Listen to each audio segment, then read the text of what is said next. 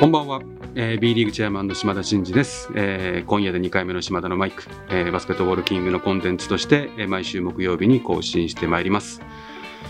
えっ、と前回は何でしたっけね、えーウィキペディア。ウィキペディアを、えーなぞりながら私の35年ぐらいをちょっと振り返ってみましたけどいかがでございましたでしょうか。まあ今日はちょっとお思考を変えてですね今いろんなところにね私のツイッターとか、えーインスタグラムとかでも出してますけど、まあ、出張して各クラブの情報を発信してますけどちょっと、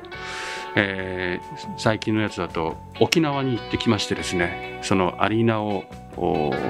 ぼほぼ本邦初公開的にえー中も、えー木村社長に、えご案内いただいてしっかり見てきましたんで、まあ、その辺の話もできればなというふうに思っております。えーそれでは島田のマイクスタートです。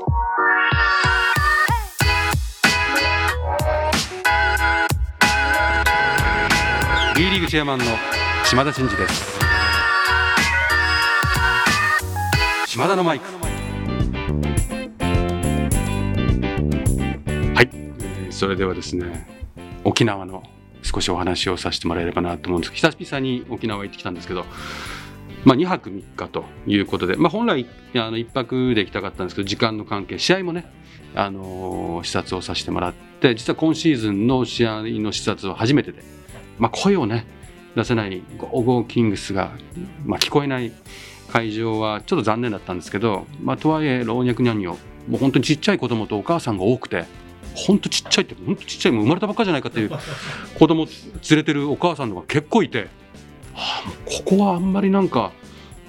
コロナとかっていうの忘れちゃうぐらいあのお母さんとかお子さんとかファミリーが多くてすごいもうアットホームな感じになりましたけど、まあ、一番の目的は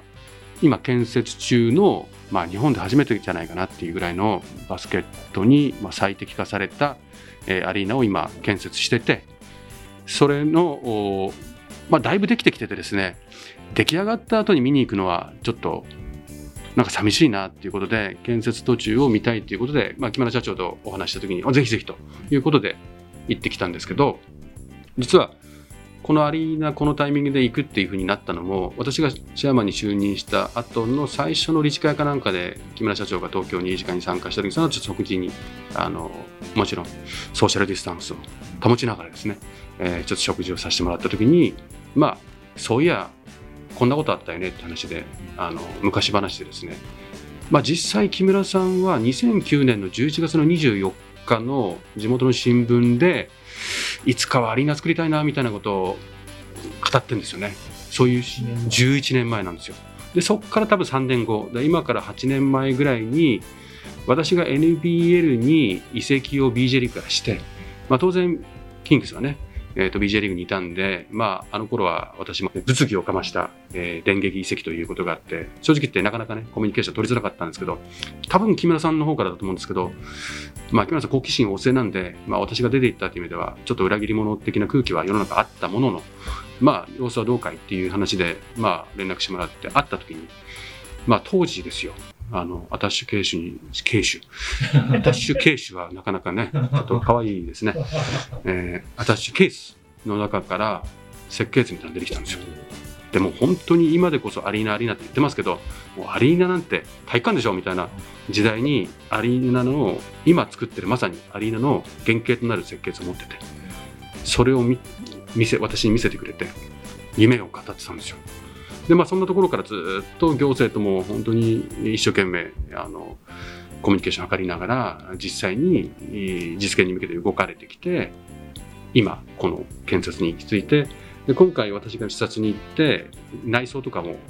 まあ、えー公開したのも実は初めてと いうことでなんとなく木村さんとの長いお付き合いの中で、まあ、結構重要な局面にこう関わらさせてもらって今回ですね、えー見させていただいたと。で見たんですけどやっぱこれすごいですね。もう何がすごいかってまあ1万人弱ぐらい席はこうコントロールできるみたいなんですけど1万人弱という大きさというよりは本当にすり鉢状で急なんですよ。で結局その建設的にはやっぱりこう少し横にね広がっていく。横に行くとやっぱりこう坪数が広がると費用もかかるしで急な方が上の階層からでもなんかもう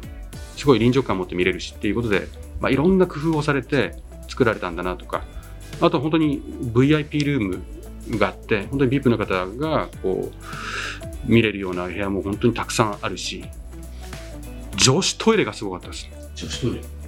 女子トイレは木村社長の強い思い行政の強い思いでやはりえっと、いろんな飲食とかビールとか楽しむ状況を作ってるので、まあ、トイレに行く時とかハーフタイムとか並ばれるっていうのをなんとなく何としても解除したいということでもう女子トイレをもう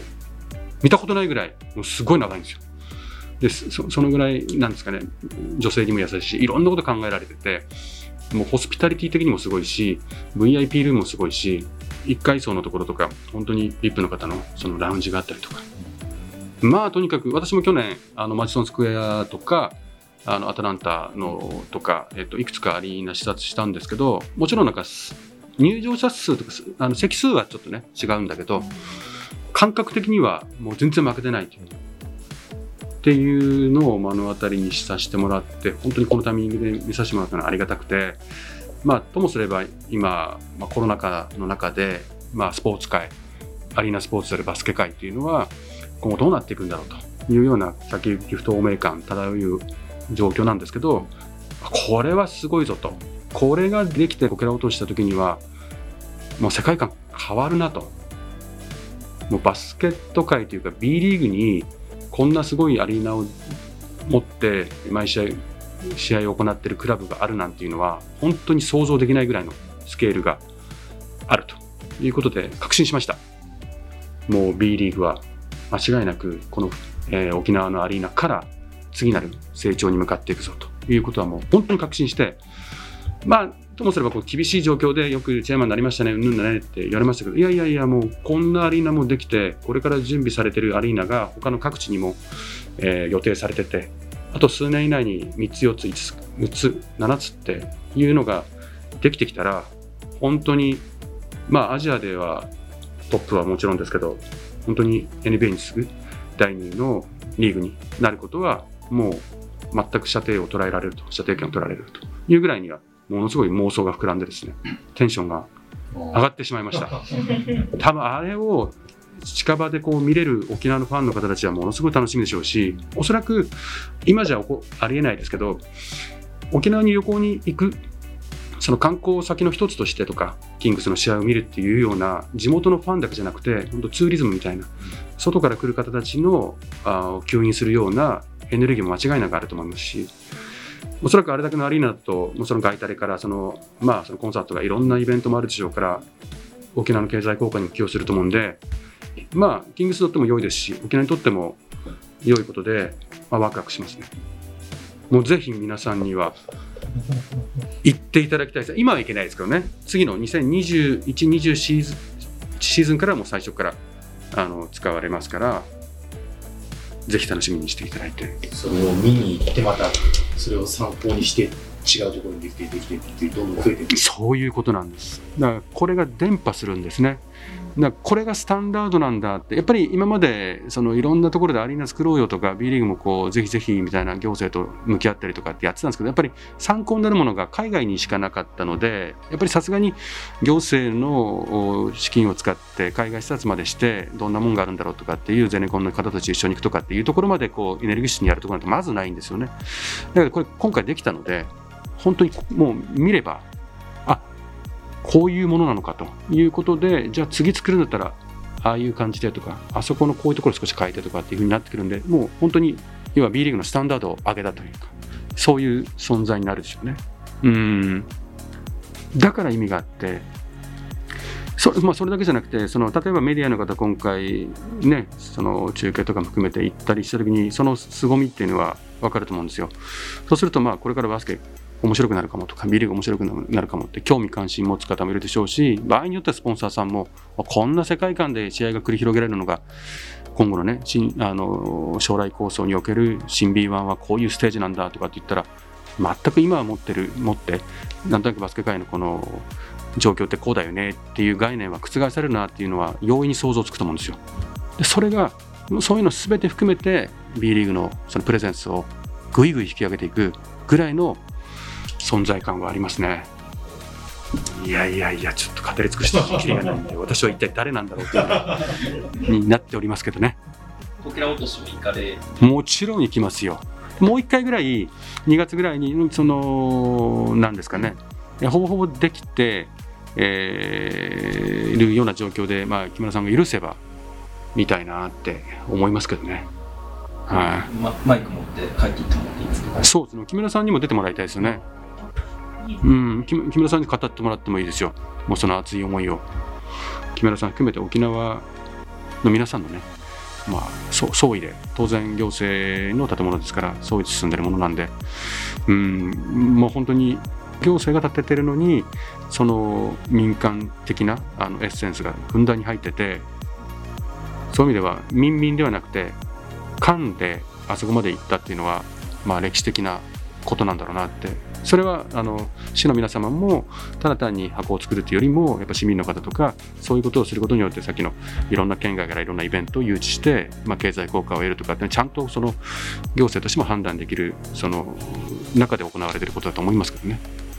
素晴らしいなと。ごめんなさい。テンションがまた上がってしまいました。